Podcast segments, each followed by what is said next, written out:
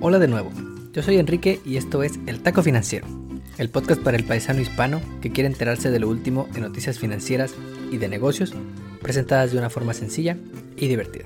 Es lunes 7 de diciembre y estamos ya en medio de holidays, disfrutando del frío de diciembre y hasta con arbolito de Navidad en casa.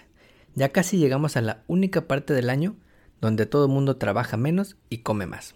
Mientras disfrutas de esos puñuelos, te traemos el mejor capítulo de todos. Como primer taco, el viernes pasado salió el más reciente reporte de empleo aquí en Estados Unidos.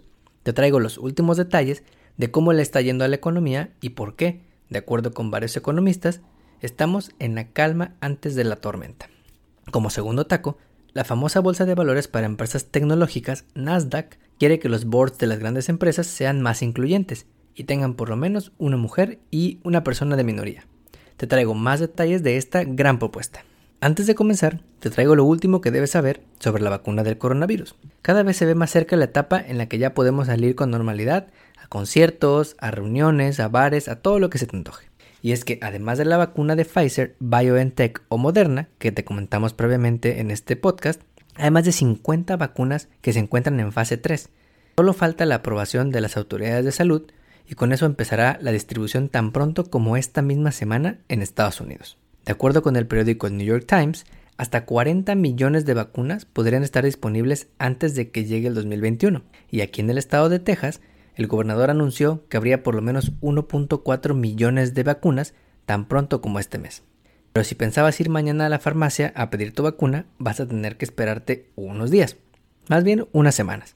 Los primeros en recibir la vacuna serían los trabajadores del sector salud y personas que viven en casas de cuidado de adultos mayores. Estos han estado en el frente de batalla de la pandemia y diario siguen arriesgando el pellejo por los demás. Para inicios del 21 se podrían producir alrededor de 70 millones de vacunas por mes, que podría ir hacia doctores, hospitales y farmacias. Luego, por ahí de febrero o marzo, los adultos mayores y personas con precondiciones seguirán en la línea, así como trabajadores esenciales como maestros, transportistas, policías, etc. Estima que para abril o para mayo, como dice la canción, los demás mortales podríamos tener acceso a la vacuna, de tal forma que para verano ya todos tengamos los anticuerpos para ganarle al virus que nos ha hecho aprender a cocinar. Pero la verdad es que no sabemos cómo vamos a llegar a esas fechas, cuántos contagios más, cuántos hospitalizados más y desafortunadamente cuántas vidas perdidas. En las últimas semanas hemos logrado en Estados Unidos varios récords que no deben dejar a nadie tranquilo. Récord en hospitalizaciones a nivel nacional, con más de 100.000 personas en hospitales luchando por sus vidas. Más de un millón de casos tan solo en esta última semana se registraron en Estados Unidos.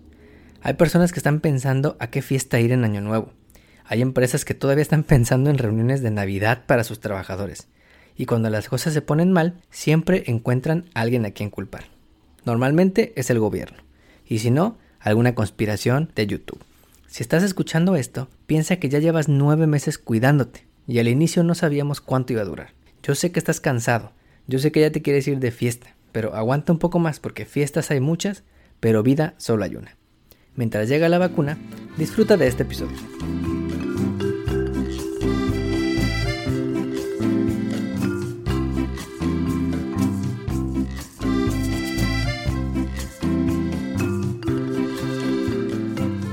Taco, el viernes pasado se supieron los últimos datos de empleo aquí en Estados Unidos, y la portada en todos los periódicos es que los números confirman que la economía se está yendo peligrosamente para abajo. Primero veamos los datos. En noviembre se crearon 245 mil empleos aquí en Estados Unidos. Esto es poco, esto es mucho. Antes de la pandemia andábamos en esos números, así que podría parecer que no está tan mal. Pero debes saber que tan solo en el mes de abril, cuando la cosa se puso fea por las cuarentenas y por el cierre de los negocios, solo en ese mes se perdieron más de 20 millones de empleos.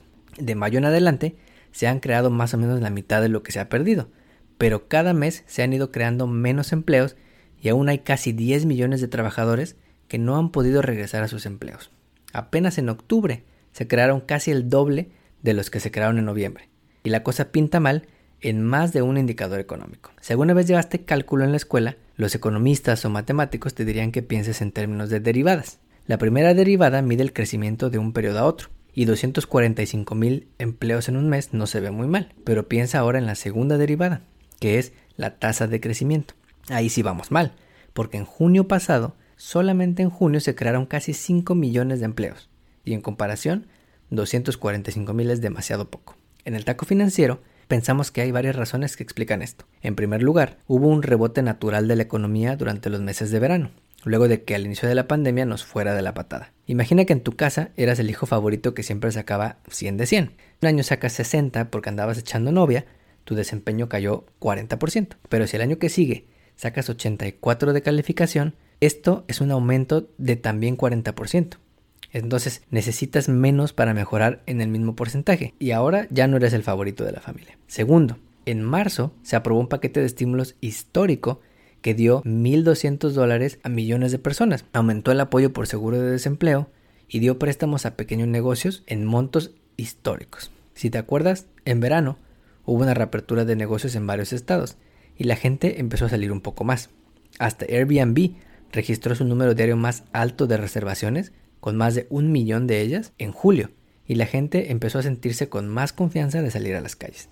Pero la verdad es que nunca hubo estrategia clara por parte del gobierno, y los expertos desde verano decían que el invierno estaría peor que lo que esperaba la familia Stark en Game of Thrones. Y eso es lo que está pasando. A todo esto, súmale que a partir de enero, millones de familias no tendrán un centavo de apoyos por parte del gobierno.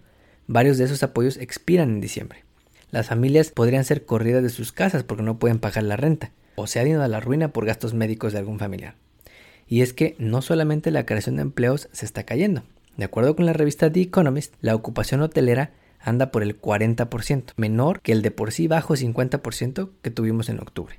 El número de personas que van a cenar a restaurantes, de acuerdo con Open Table, también está cayendo en los estados con más casos de COVID.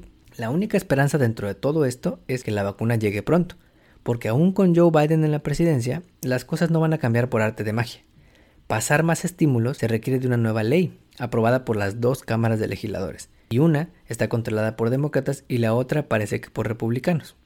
Y esto hace que en Washington se discuta el monto de apoyos en un proceso que puede ser muy lento y al que muchas personas y muchas familias no pueden esperar. En el taco financiero te decimos que si tienes salud, vivienda e ingresos constantes durante este año, que ya todos queremos que se acabe, eres muy afortunado. Somos muy afortunados. Así que si puedes donar un juguete, donar una cobija, dar una despensa en este mes, que es muy difícil para mucha gente, hazlo.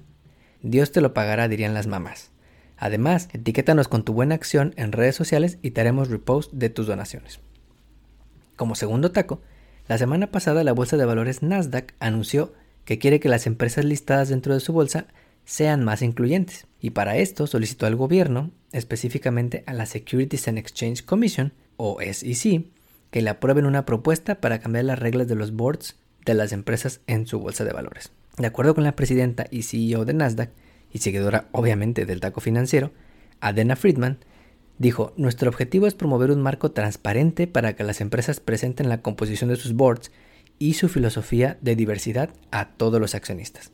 Creemos que esta regla es un paso en el camino correcto para lograr una mayor representación que sea más inclusiva en Corporate America. Si le aprueban esto, las más de 3.000 empresas listadas en el Nasdaq desde las Big Tech como Facebook, Google, Amazon, Apple y Microsoft, hasta empresas como RCI Hospitality, que se especializa en manejar gentlemen's clubs, así como lo oyes. Todas estas empresas tendrán que tener por lo menos una mujer en su board y por lo menos una persona que sea de minorías o se identifique como LGBTQ. Primero, empezamos por decirte qué es un board.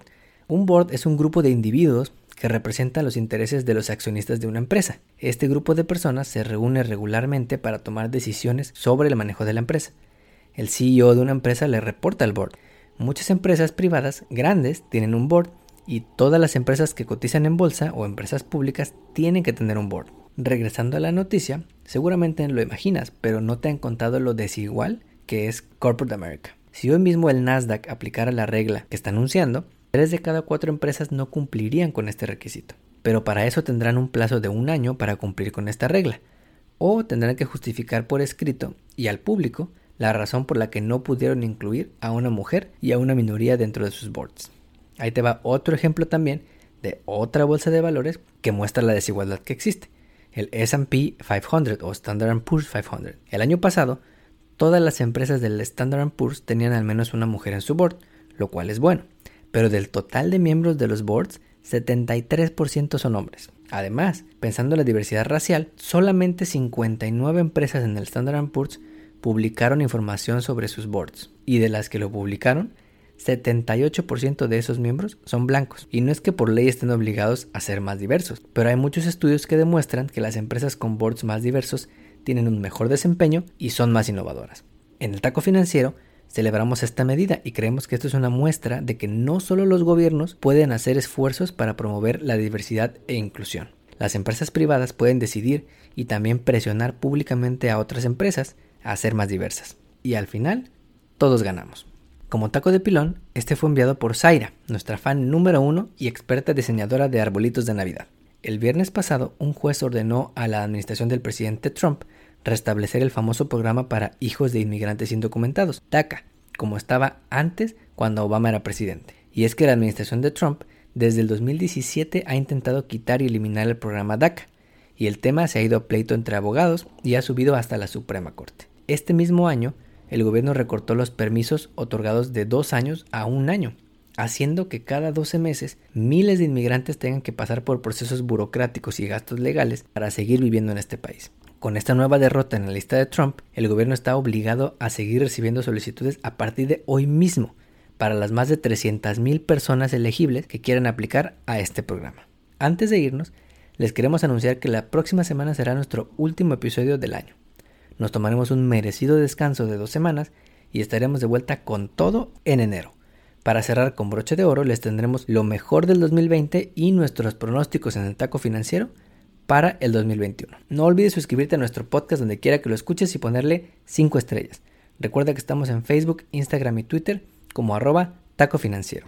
Recientemente vimos nuestros resultados en Spotify y resulta que nos han escuchado en más de 12 países y estamos muy orgullosos de lo que hemos logrado en el taco financiero. Te agradecemos mucho por tu apoyo, por tus retweets y por todos tus likes en redes sociales. Nos vemos el próximo lunes.